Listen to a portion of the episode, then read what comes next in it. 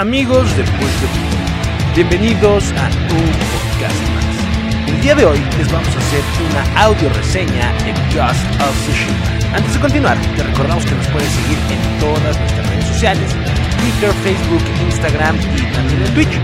Y si quieres platicar con toda la comunidad de Push Button, no olvides unirte al servidor en Discord.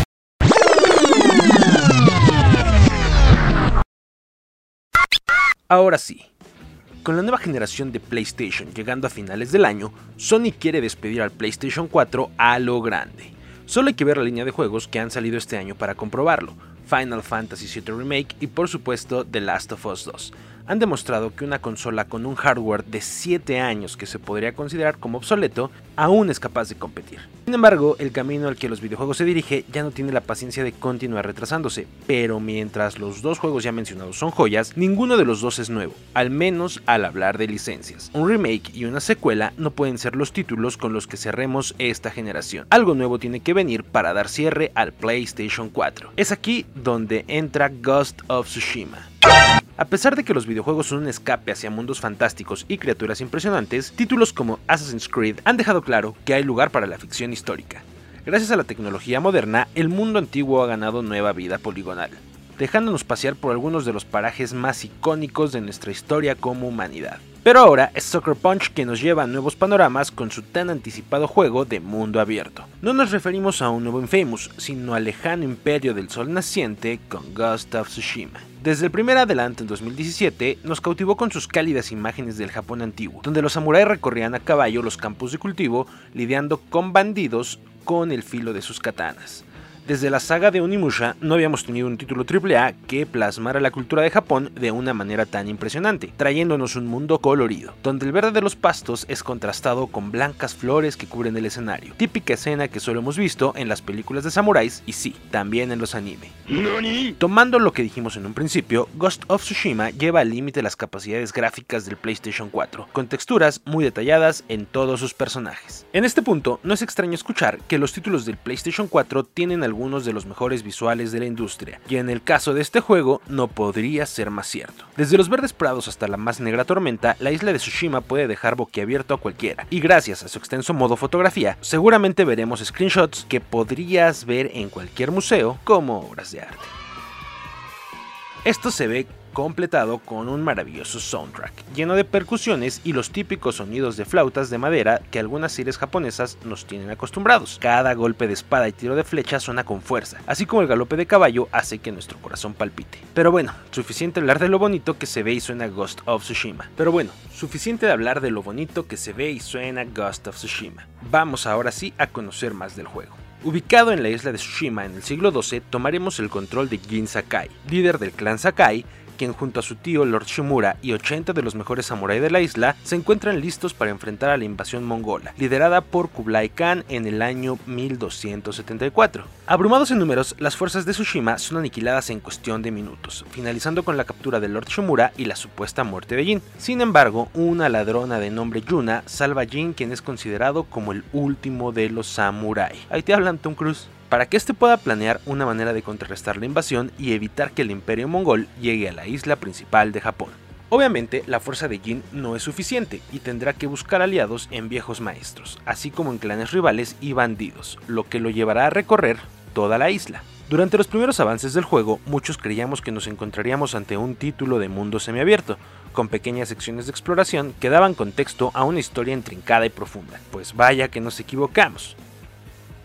Ghost of Tsushima es un juego de mundo abierto, o más bien de isla abierta. Olvídense de una progresión lineal, ya que la historia se desenvuelve en una serie de mini misiones que nos llevarán a recorrer grandes distancias para llegar de una a otra. Lo bueno es que contamos con nuestro noble leal corcel, al cual podemos llamar en cualquier momento. Obviamente, esto significa que hay muchas misiones alternas. Muchas mismas que tendremos que hacer si es que pretendemos mejorar las habilidades de Jin, ya que el juego cuenta con un árbol de habilidades bastante extenso, el cual se nutre de puntos de habilidad que iremos ganando al aumentar nuestra leyenda, casi como si de experiencia se tratara en un RPG. Desde mejorar nuestras técnicas de espada hasta crear mejores herramientas para el sigilo, Ghost of Tsushima cuenta con muchas opciones de juego. Al ser un samurái chapado a la antigua, Jin es experto en el combate frontal, buscando siempre una batalla honorable. Para esto, podremos combinar entre ataques rápidos con cuadrado y ataques pesados con triángulo. Estos últimos los podemos cargar para hacer ataques más poderosos. ¿Dónde hemos escuchado o visto eso antes?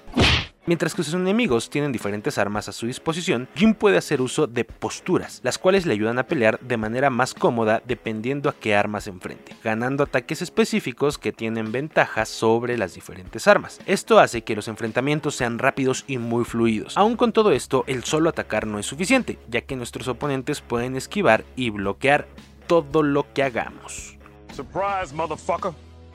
es por eso que deberemos de aprender bien a hacer parry, para poder evitar ser dañados y ganar aperturas en la defensa de nuestros oponentes, así como romper su defensa con golpes fuertes.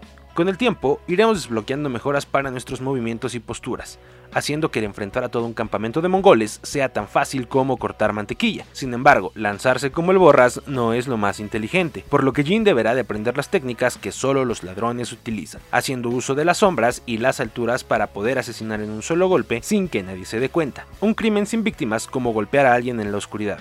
Esperen, ¿qué? Eh, eh, lamentablemente, la proeza física de Jin no es suficiente, ya que los mongoles trajeron consigo su poderosa pólvora, misma que utilizaron para acabar con las fuerzas de Tsushima y tomar control de las aldeas de la isla. Es así que Jin hará uso de las mismas tecnologías de los mongoles, creando bombas de humo y explosivas, además de kunais y cascabeles para desviar la atención de sus enemigos y ganar ventaja con un ataque sorpresa. Algo que tenemos que recalcar y que se hace sumamente obvio es que Soccer Punch tomó como influencia el genial Sekiro Shadows Die Twice. Aunque no se acerca a la dificultad del juego de From Software, el sistema de combate de Ghost of Tsushima requiere que aprendamos a ser pacientes y esperar a que nos ataque, siendo el contraataque la mejor ofensa. Aunque no tenemos un bote o cantimplora mágica para curarnos, Jin puede hacer uso de su determinación para recuperar vida y hacer uso de técnicas especiales casi como cuando uno se mete un buen fregadazo y camina un poco para aquella novela. Mientras que el juego es muy repetitivo, ya que todas las misiones, tanto las principales como las alternativas, tienen la misma estructura, alguien te dice que los mongoles están planeando algo y se encuentran en tal lugar y tienes que ir a justiciarlos o alguien nos traicionó y ahora tenemos que seguirlo hasta cierto lugar y ajusticiarlo ahí junto a otra bola de gandallas.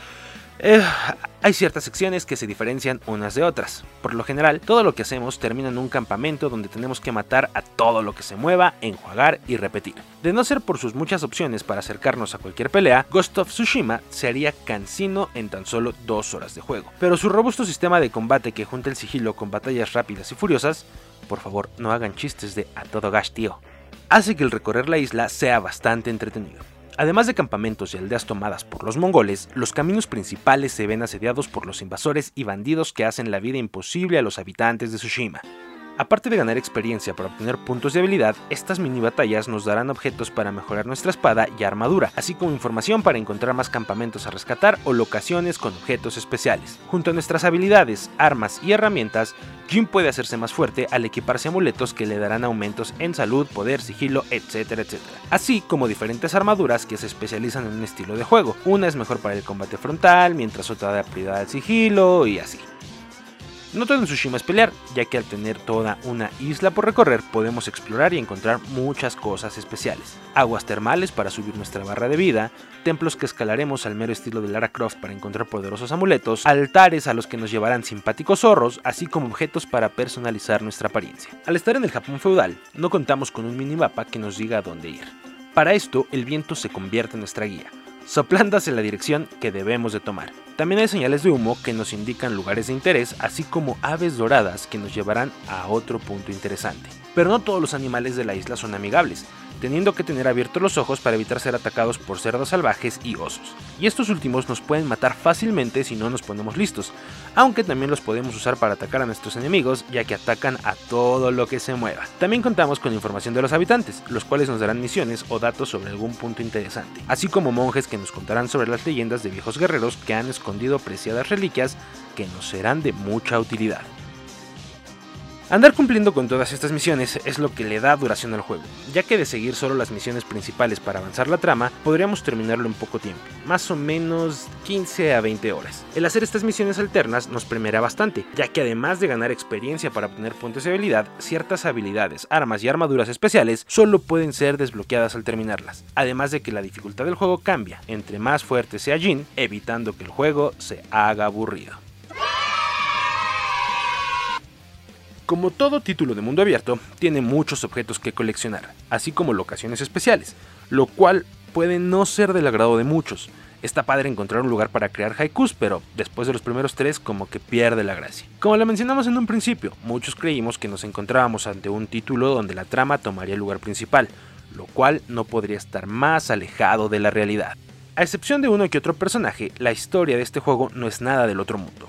Si bien una invasión es muy compleja, los mongoles no pasan de ser unos malditos de lo peor que solo buscan matar a diestra y siniestra, justificándose bajo el estandarte de querer mejorar la civilización japonesa. Esto se hace peor en el caso de Jin, cuya batalla interna no es el que tenga que matar a cientos para salvar a los demás, sino que hay una forma correcta y una incorrecta de matarlos. Ya que les dijimos que Jin es un samurái chapado a la antigua, lo que significa que toda batalla debe ser llevada a cabo con honor. Pero al haber tantas vidas en peligro, Jin deberá usar las técnicas de los asesinos, matando por la espalda y haciendo uso de herramientas que le permitan tener ventajas sobre sus rivales en vez de usar solo su habilidad con la espada. Tomando en cuenta que el pasado gran lanzamiento del PlayStation 4 fue The Last of Us 2, título que te cuestiona si tus acciones de venganza son justificadas, Ghost of Tsushima se reduce a medio decirte que solo los cobardes matan por la espalda, al mismo tiempo que te dice que ante situaciones desesperadas, medidas desesperadas. Este título nos fue vendido como un juego serio donde la trama nos llevaría por caminos complejos. La verdad es que hay animes que son mucho más complejos, y ni siquiera de los muy populares. Debemos decir que tiene un excelente gameplay, un maravilloso apartado visual y por supuesto que somos un samurái. Esperen, somos un samurái. Esto diferencia a este título de todos los muchos juegos que han inundado el mercado desde la era del PlayStation 3. No estamos diciendo que sea aburrido, estamos diciendo que como todos los juegos, no está diseñado para todos los jugadores. Si quieres conocer más de nuestra opinión, puedes escuchar uno de nuestros podcasts anteriores donde dimos opiniones personales al respecto. Si llegaste hasta acá, te damos las gracias por escuchar el capítulo completo. Recuerda que puedes seguirnos en todas nuestras redes sociales, Twitter, Facebook, Instagram y también en Twitch. Y si quieres platicar con toda la comunidad de Push the Button, no olvides unirte al servidor en Discord. Con información de Luis Valis, yo soy Leo González de Push the Button y te pedimos que nunca dejes de jugar.